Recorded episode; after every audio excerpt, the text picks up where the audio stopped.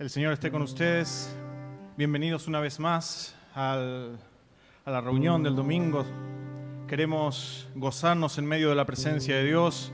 Queremos que Él se mueva con libertad en medio nuestro y queremos alabarle de todo corazón. Ahí donde usted está, le invito a que cierre sus ojos y vamos a presentar estas alabanzas y este culto dentro de la presencia del Señor. Amén. Señor, te damos gracias en esta tarde, gracias por tu bendita presencia en este lugar, Señor. Queremos entregarte todo lo que vamos a hacer, Señor, porque todo lo que hacemos es por y para ti, Padre. Queremos que tomes el control total y absoluto, Señor, de todo lo que se haga en este lugar. Queremos que bendigas las casas, Señor, de cada uno de los presentes. Señor, que estén escuchando ahí, Señor, en cualquier lugar tu palabra, Señor, que tu palabra pueda calar hondo en sus corazones, Señor, que podamos tener sabiduría para entenderla en esta tarde, Señor, y recibe nuestras alabanzas. Perdona nuestras faltas si te hemos fallado, Señor, y ayúdanos a entrar con gozo en tu presencia, alabándote de todo corazón, Señor.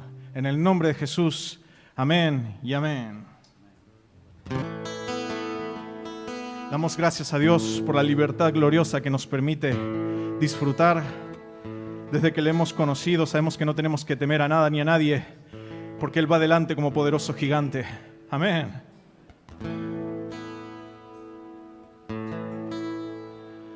Libre,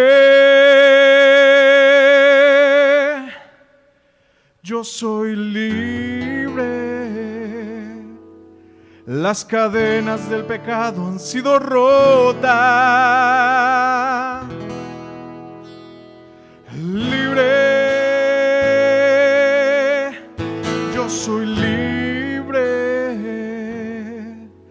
para cantar, para danzar, para gozar.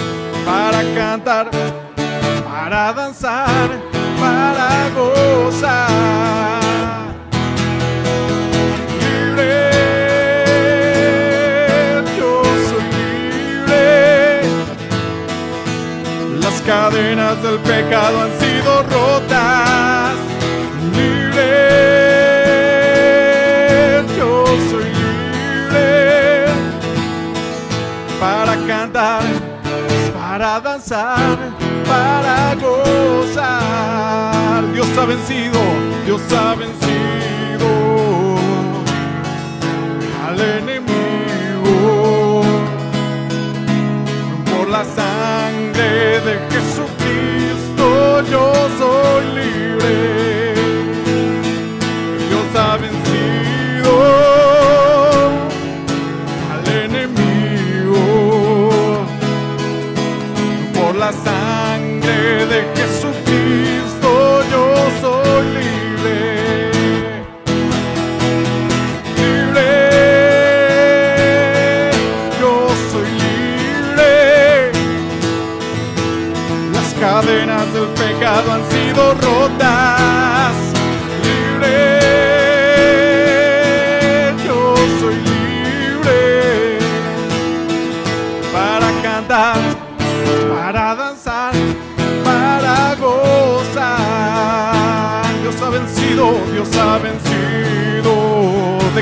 Esta tarde.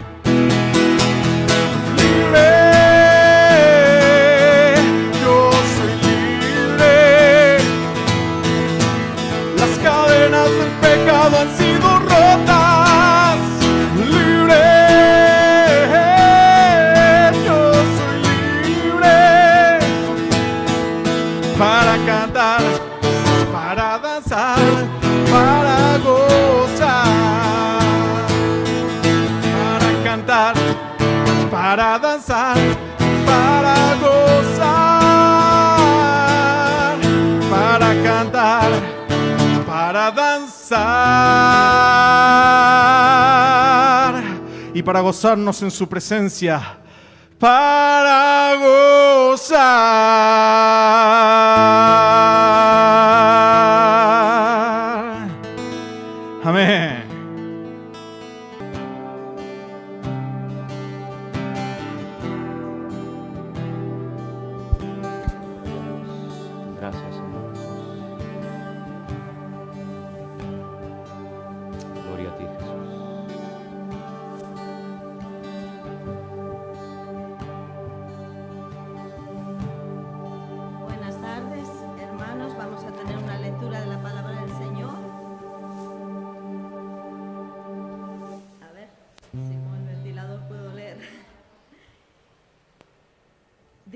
La palabra del Señor en el Salmo 63.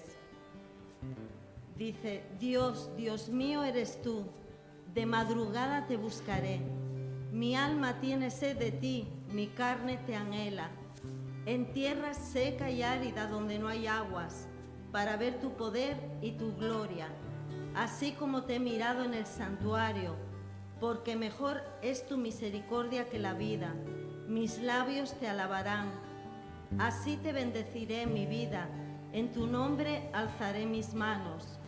Como de meollo y de grosura será saciada mi alma, y con labios de júbilo te alabará mi boca cuando me acuerde de ti en mi lecho, cuando medite en ti en las vigilias de la noche, porque has sido mi socorro, y así en la sombra de tus alas me regocijaré. Está mi alma pegada a ti, tu diestra me ha sostenido. Amén. Gloria a Dios. Señor, te damos muchas gracias por tu palabra en esta tarde. Te bendecimos y te damos a ti, Señor, toda la gloria y la honra por el privilegio que nos das de poder estar reunidos en esta tarde, en este lugar. Pedimos, Señor, que la palabra que va a ser expuesta llegue a muchos corazones, a muchas vidas, que tú les puedas ministrar y tocar según la necesidad de cada persona, Señor. Nos ponemos en tus manos y pedimos que tu Espíritu Santo comience a hacer una obra genuina en cada vida, en cada corazón de todas aquellas personas que en muchos lugares del mundo estarán escuchando a partir de ahora tu palabra.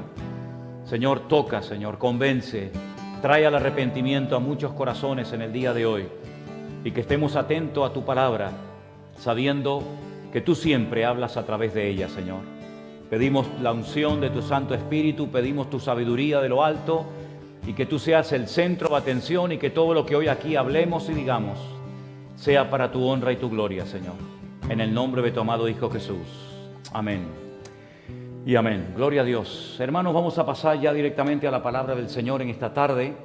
Y por mi parte, dando gracias al Señor por todo lo que hasta ahora se ha hecho y se ha cantado y se ha dicho, yo quiero llevarles en el día de hoy al libro de Éxodo, el capítulo, concretamente el capítulo 15, a partir del versículo 22, dada la situación que estamos experimentando últimamente en todas las naciones de la tierra, prácticamente hay como un denominador común, hay un monotema.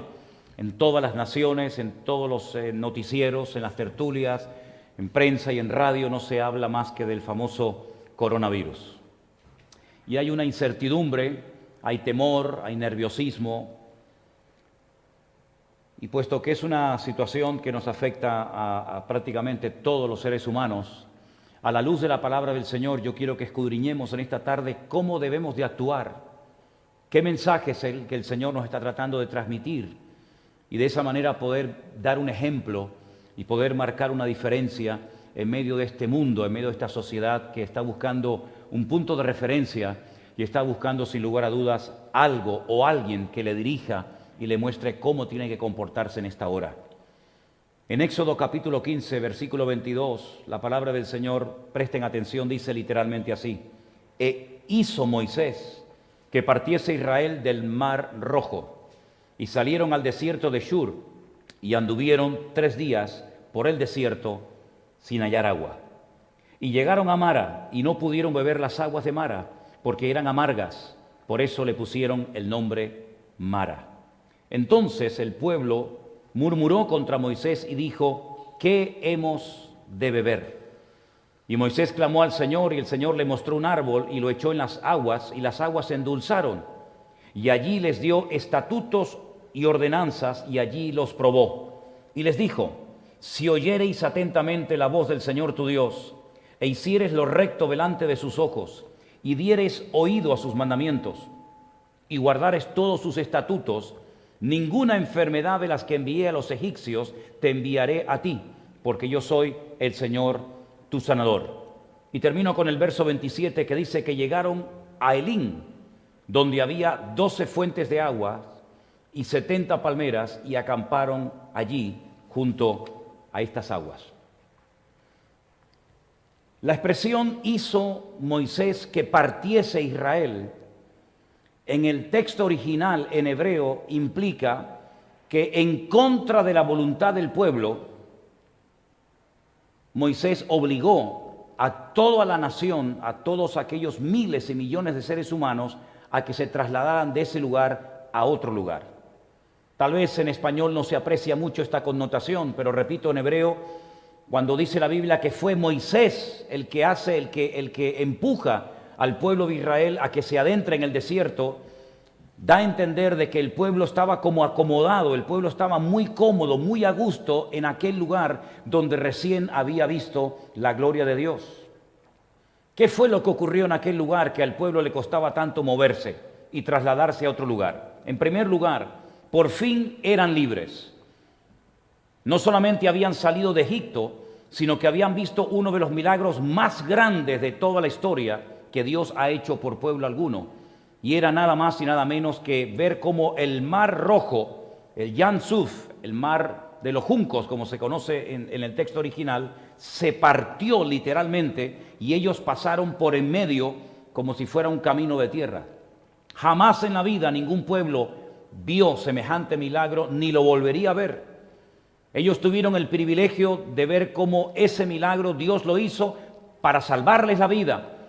La palabra de Dios nos dice que cuando Faraón con todos sus carros, con todos sus, soldados y ejércitos, entró también dentro de las aguas del mar rojo que se habían abierto, la Biblia dice que ese fue el fin del faraón y de todos sus soldados, porque las aguas se cerraron y nunca más, nunca más faraón volvió a ser una amenaza para el pueblo de Israel y para las doce tribus de Israel.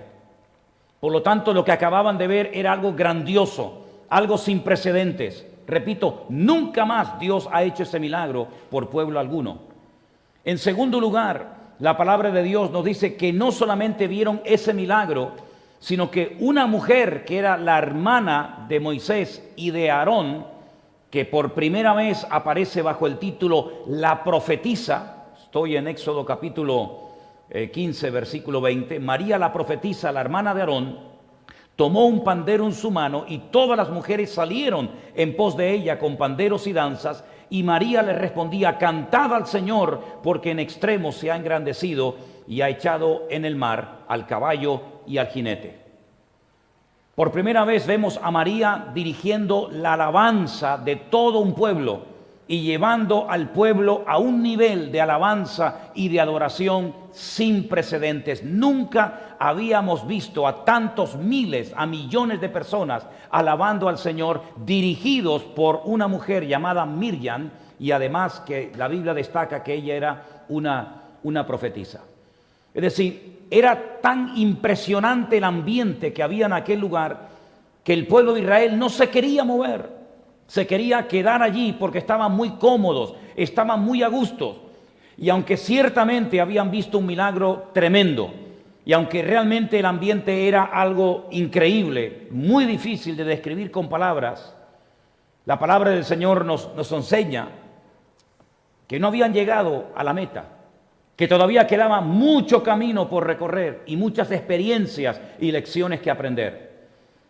Muchos se han preguntado cómo el Señor, sabiendo que Moisés va a llevar al pueblo a un, lugar donde no hay agua, cómo el Señor permitió que fueran a un lugar después de 72 horas caminando, sabiendo que en aquel lugar no se podía consumir, no se podía beber aquel agua porque dice la Biblia en hebreo que era mará, lo cual significa que eran amargas, no eran potables, nadie las podía beber, ni siquiera los animales.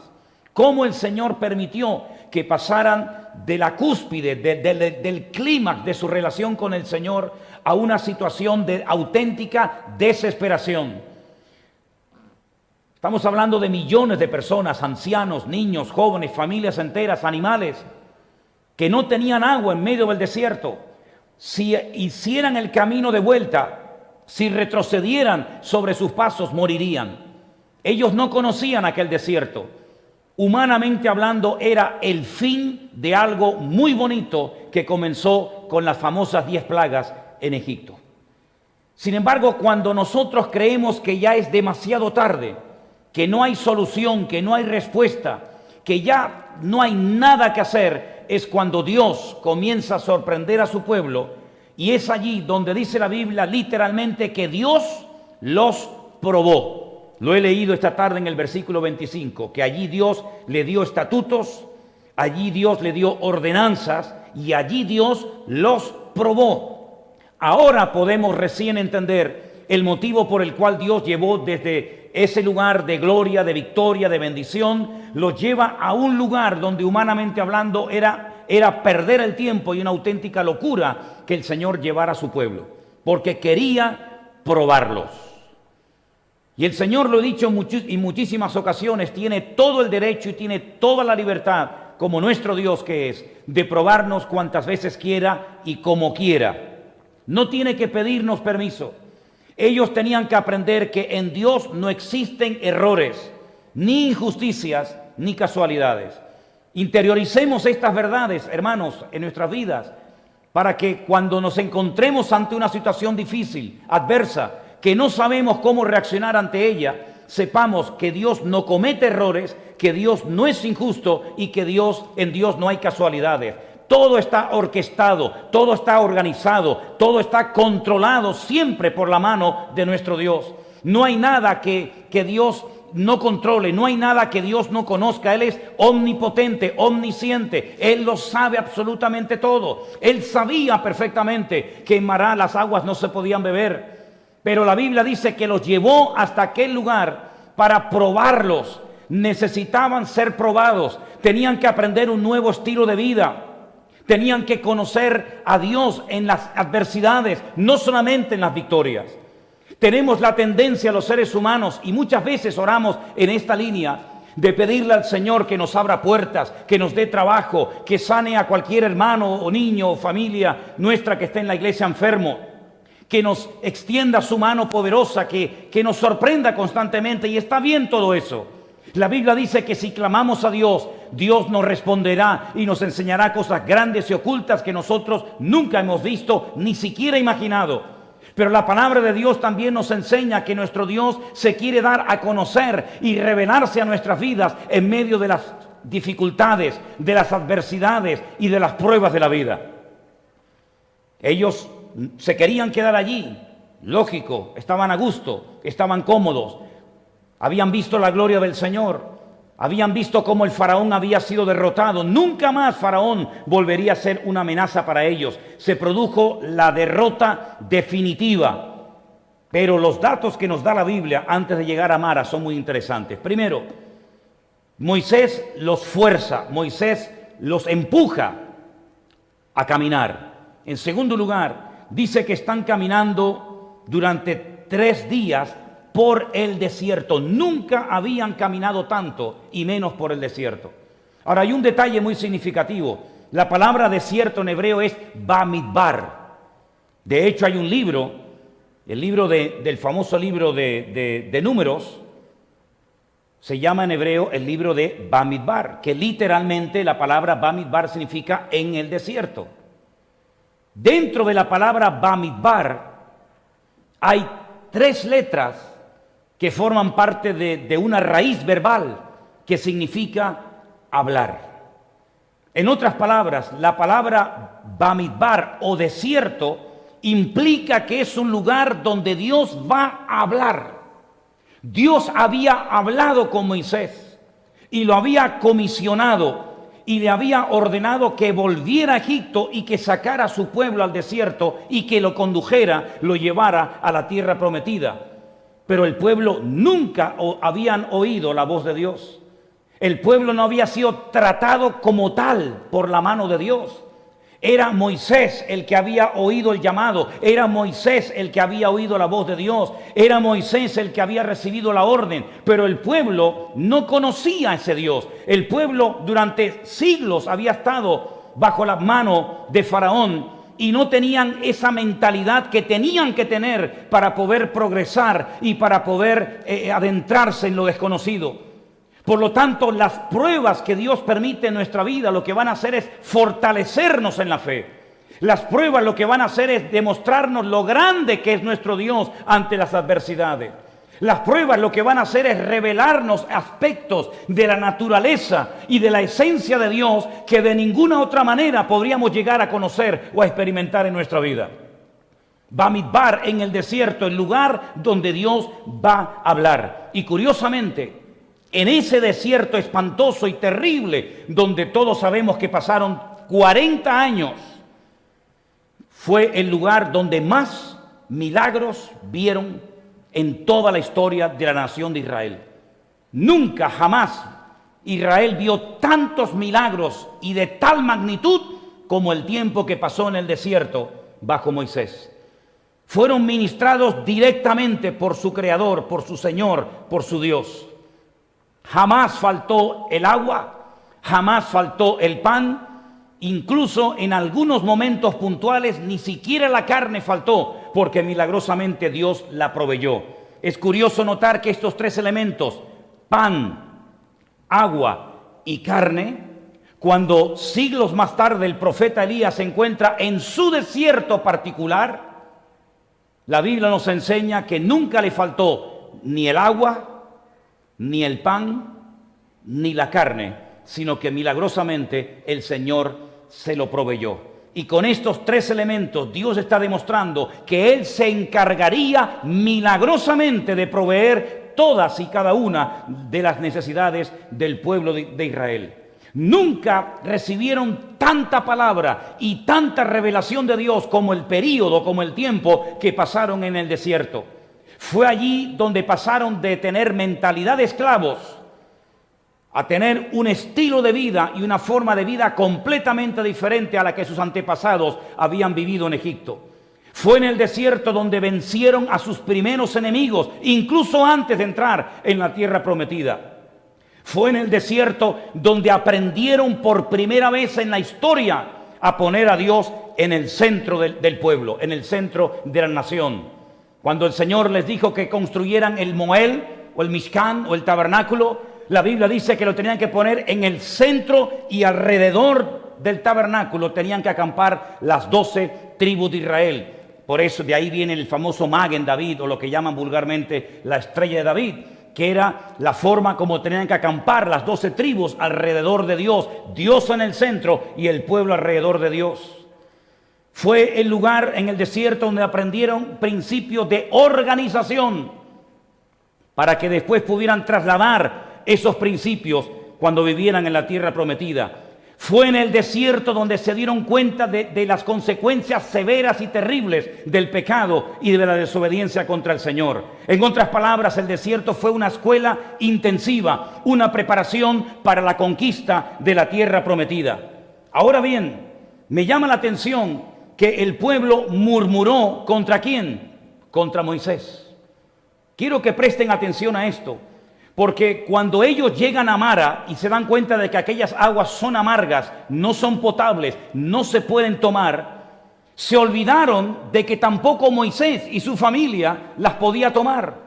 No es que ellos no las podían tomar porque eran aguas amargas y Moisés, como era un gran varón de Dios, sí las podía tomar. De eso nada. Nadie podía tomar aquellas aguas. Por lo tanto, el criticar, el murmurar, el, cuestionar el liderazgo de Moisés es algo totalmente injusto. Porque Moisés también se encuentra en el mismo lugar y bajo la misma presión y siendo probado por lo mismo que está haciendo el pueblo probado. Pero ¿qué es lo que hace el pueblo? En vez de orar, en vez de buscar ayuda en Dios, lo que hacen es que buscan un chivo expiatorio y eso lo pagarían por toda la historia del pueblo de Israel. Porque así como ellos, y escuchen bien, así como ellos señalaron injustamente a Moisés como el culpable, como el chivo expiatorio de una situación que no controlaban, la historia demuestra que muchas veces han señalado injustamente al pueblo de Israel como el chivo expiatorio, como el culpable de todos los males. Y si no, estudien un poco los libros de historia y vean cómo en la Segunda Guerra Mundial se buscaba a un chivo expiatorio, a un pueblo, a, una, a un colectivo, a una, gente a la cual echarle la culpa. Así como ellos señalaron al inocente, también la, historia los señaló a ellos como culpables. Midá que neget midá, dice un refrán en hebreo. Es decir, medida por medida, lo que siembras es lo que cosechas. Ellos buscaban una respuesta en el hombre. Y hay dos formas de responder muchas veces en la vida de Moisés. Con palabras o con actitudes. En esta ocasión Moisés no discute con el pueblo. ¿Qué vamos a beber? ¿Qué vamos a hacer? Moisés no dirige ni una sola palabra al pueblo porque sabe que es perder el tiempo. Él no va a entrar en una discusión, sino él lo que hace es le da una respuesta, pero con una actitud muy, muy correcta. ¿Y cuál es? Clamó al Señor. La Biblia dice aquí, clamó al Señor y el Señor le mostró un árbol. El hebreo dice que gritó. La oración, el clamor de Moisés fue desgarradora, fue un grito atronador, como diciendo, Dios mío, sálvame por favor, sácame de este atolladero, de esta situación difícil. Qué diferente el pueblo busca un chivo expiatorio y es Moisés, y buscan ayuda en el hombre, y Moisés en, busca ayuda y se refugia en Dios. Ellos tenían que aprender esa lección que a estas alturas de la vida del varón de Dios, de Moisés, estaba más que aprendida, pero ellos todavía no la conocían. Ellos cada vez que tenían un problema buscaban a Moisés, buscaban siempre un culpable, buscaban, si no era Moisés, era en Aarón o en cualquier otro, pero tuvieron que aprender a base de sufrimiento y de lágrimas que a quien tenemos que buscar en la angustia y en la desesperación no es una respuesta del hombre, sino es una respuesta de nuestro Dios. En la angustia invoqué al Eterno y el Eterno me respondió, dice el precioso Salmo 118. Es interesante notar que el pueblo de Israel se puso nervioso y cuando uno se pone nervioso y pierde la calma y pierde el equilibrio y pierde la paz, uno comienza a decir auténticas tonterías. Y por eso, mis queridos hermanos, tenemos que guardarnos mucho en este tiempo, este tiempo raro, este tiempo extraño en el que todos nos encontramos. Porque en el momento en el que el pueblo de Dios hable, opine y actúe exactamente igual que los inconversos, queridos hermanos, no vamos a marcar una diferencia, ni vamos a ser esos luminares en el mundo que el Señor pide que seamos. Por lo tanto, mantengamos la calma, mantengamos la paz. Dios no comete errores, Dios no es un, no es un Dios injusto, en Dios no hay casualidades. Dios a veces permite cosas que nuestra mente finita y limitada no puede entender. Recientemente les dije, si nuestro cerebro pequeño y limitado fuera capaz de entender toda la grandeza de Dios, ese Dios no sería digno de ser adorado. Hay cosas que jamás vamos a poder entender. De hecho, una de las características, una de las claves de la estructura de una prueba de Dios es que no entendemos lo que está pasando. Cuando entendemos lo que está pasando, entonces no es una prueba, pero una característica de una prueba divina, de una prueba celestial, de una prueba que nace del corazón de Dios, es que no entiendo lo que está sucediendo. Pero Dios no nos ha llamado a nadie, a ninguno de nosotros, a entender todo. Pero siempre tenemos que tener una actitud de calma, de, fe y de tranquilidad, porque Dios sabe lo que está haciendo. La Biblia nos enseña que en medio de la desesperación, cuando nadie sabía lo que tenía que hacer, ni siquiera Moisés, Moisés clama al Señor y Dios le mostró un árbol. Es interesante notar porque en la historia del pueblo de Israel hay muchos árboles. Hagan una lista de todos los árboles que se mencionan en la Biblia, se van a quedar con la boca abierta. De hecho, hay dos famosos árboles ya en el primer libro de la Biblia, el famoso árbol de la vida y el famoso árbol de la ciencia del bien y del mal. Y en esta ocasión el Señor les muestra un árbol que cuando lo lanzan, cuando lo meten dentro de aquellas aguas amargas, automáticamente se cambian. Ahora, ¿de dónde vino ese árbol? ¿Bajó del cielo? ¿Vino por el desierto caminando? No, ese árbol estuvo allí delante de ellos en todo momento. Es decir, tenían la solución delante de sus narices, pero por murmurar, por quejarse, por lamentarse, no recibieron la revelación de que si las ramas de aquel árbol las introducían dentro del agua, las aguas cambiarían de sabor. Pero solamente un hombre, Moisés, el que clamó a Dios, el que en la angustia, en la desesperación clamó al Eterno, Dios le muestra que aquel árbol que está allí en medio del desierto, cosa que por cierto es muy extraña, era la solución al problema. Hermanos, si nosotros nos acostumbramos a clamar al Señor en medio de la angustia, en medio de la desesperación, vamos a darnos cuenta que en muchas ocasiones la respuesta está más cerca de nosotros de lo que nos podíamos imaginar.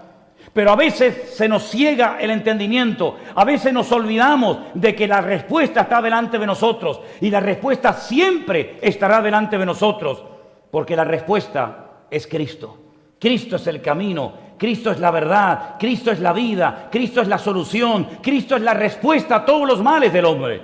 Pero lamentablemente cuando no clamamos a Él, cuando no le buscamos sinceramente, pues no aprendemos lo que tenemos que aprender y por eso hay gente que repite y repite y parece que nunca terminan de aprender las lecciones. Pero amados hermanos, ¿qué dice el Señor? El Espíritu Santo habla a las iglesias y el que tiene oídos tiene que estar atento a lo que el Espíritu Santo le dice a la iglesia. Porque hoy más que nunca Dios está hablando. El problema es que muchos no le oyen. El problema es que muchos están distraídos porque a veces la actitud no es la correcta. ¿Y cuántas veces yo he dicho?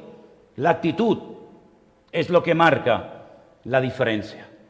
Así que todas estas situaciones por las que pasaron ellos se pueden parecer en un momento determinado a las situaciones por las que estamos pasando hoy en día. Hay gente que no encuentra la solución. Hay gente que está entrando en amargura. Hay gente que hasta piensa en quitarse la vida. Y en estas últimas semanas hemos recibido llamadas de personas que han estado a punto de quitarse la vida, pero que milagrosamente a través de las redes sociales el Señor nos ha dado la sabiduría para que algunas personas no se quitaran la vida. Y hoy algunas de esas personas aceptaron a Cristo como su Señor y Salvador personal, lo cual nos alegra muchísimo el corazón. Así que yo quiero que en esta tarde guardes tu corazón. No le des lugar a la queja, al lamento, a la murmuración, sino dale gracias al Señor por todo, por lo que tienes, por lo que no tienes, por lo que entiendes, por lo que no entiendes, porque si estás en una situación similar a la que se encontró el pueblo de Israel, te digo que el Dios de Israel es nuestro Dios. Y termino diciendo algo. El Señor les da una promesa maravillosa. Si oyeres atentamente, escuchen bien, no de cualquier manera y de cualquier actitud, si oyereis atentamente la voz del Señor tu Dios, e hicieres lo recto delante de sus ojos, y dieres oído a sus mandamientos, y guardares todos sus estatutos, es decir, aquí hay condiciones, aquí hay requisitos. Si cumplimos con ellos, la promesa es hermosa. Ninguna enfermedad de las que envié a los egipcios, te las enviaré a ti. ¿Por qué? Porque yo soy tu sanador. Parece una incongruencia. Si no va a haber enfermedades, ¿para qué necesito un sanador? Porque el Señor sabía perfectamente que por mucha, eh, por mucha sanidad que les ofreciera el Señor, por mucha ayuda que les ofreciera el, el Creador, el Eterno, sabía el Señor perfectamente que otra vez volverían a murmurar, otra vez volverían a quejarse. Y por eso, amados hermanos, me gustaría que en esta tarde oráramos al Señor, para que el Señor guarde nuestro corazón. Dice la Biblia, sobre toda cosa guardada, guarda tu corazón, porque de él fluye, de él mana la vida y de la abundancia del corazón habla la boca. Por lo tanto, no eh, impidas que Dios te sorprenda. No impidas que el Señor te lleve a un nivel superior espiritualmente hablando por una mala actitud y por una, eh, unas malas palabras que no deberían nunca de haber salido de tus labios. Oramos al Señor. Padre Celestial, te damos muchísimas gracias en esta tarde por este privilegio que nos das de escudriñar tu palabra, Señor. Dios mío, hay muchos hermanos, muchos creyentes en muchas partes del mundo que están en situaciones de auténtica desesperación. Hermanos que han sido contagiados, iglesias que se han cerrado, pastores que han partido a tu presencia, gente que ha perdido su trabajo y no ven una solución ni una salida.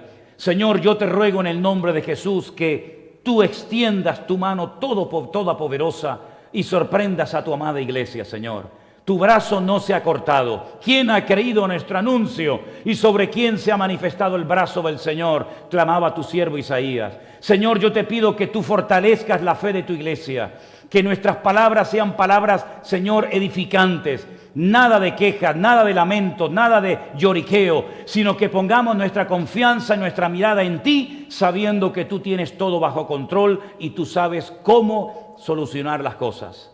Señor, ponemos nuestra vida en tus manos y te damos gracias por esta palabra que hemos recibido en esta tarde, que la guardemos, que la atesoremos en nuestros corazones y que no la olvidemos. Y te damos gracias por todo en el precioso nombre de Cristo Jesús. Amén y amén.